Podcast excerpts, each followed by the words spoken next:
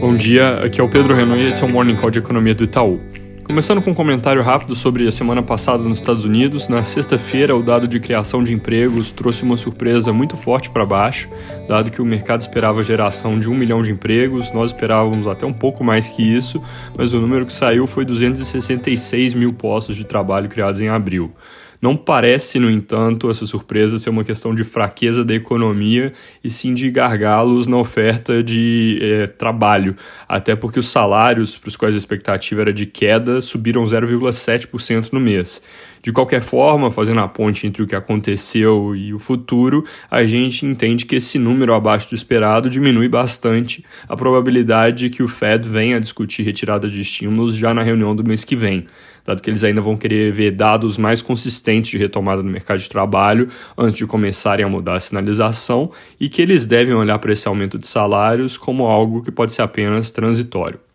Na Europa, hoje dados de confiança do consumidor vieram mostrando mais uma alta forte em maio, com perspectiva da reabertura e em níveis que já são bem, bem acima dos pré-pandemia. Além disso, houve eleições na Escócia e nenhum partido conseguiu formar a maioria consolidada para assumir o governo. Isso deve levar a uma coalizão dos grupos pró-independência, com manutenção das conversas para um referendo de saída do Reino Unido, mas provavelmente com menos força desse tema daqui para frente, dado que o SNP, que era o partido que lidera essa causa, saiu mais fraco do que entrou nessas eleições. Aqui no Brasil, os jornais do fim de semana e de hoje cedo trazem um novo elemento de incerteza para a cena política, com uma série de reportagens no Estadão que aponta o uso político da Companhia de Desenvolvimento do São Francisco em um esquema para ganhar apoio no Congresso que tinha dentro do orçamento do Ministério de Desenvolvimento Regional 3 bilhões de reais em recursos de emendas que eram destinados a um grupo de deputados e senadores próximos ao governo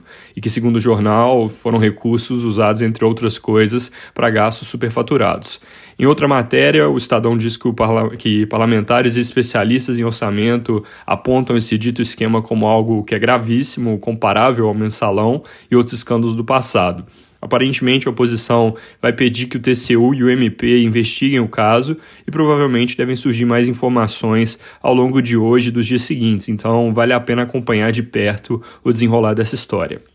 Ainda na política, hoje tem reunião de líderes do Congresso para discutir a votação de vetos presidenciais, que incluem as mudanças do orçamento e também do projeto que recompõe as despesas que ficaram distorcidas. Havendo acordo hoje, deve haver sessão do Congresso para análise desses temas ainda nesta semana, mas dependendo do barulho que surgir com essas notícias mais novas aqui, é capaz de a coisa ser atrasada. Sobre reforma tributária, a comissão mista que foi dissolvida pelo deputado Arthur Lira pretende continuar os trabalhos, apresentar amanhã amanhã um parecer final sobre a reforma, mas essa é uma situação meio sem precedentes e não há clareza nenhuma de como nem quando esse assunto evolui daqui para frente. Reforma administrativa pode ter voto em CCJ da Câmara nessa semana, mas não tem também perspectiva clara de avanço, com oposição forte de servidores e com grupos que já podem ficar de fora das regras desde o primeiro passo aqui. Fora isso, essa semana tem algumas divulgações econômicas importantes, tem ata do Copom amanhã, que deve dar um mais de clareza sobre a decisão recente,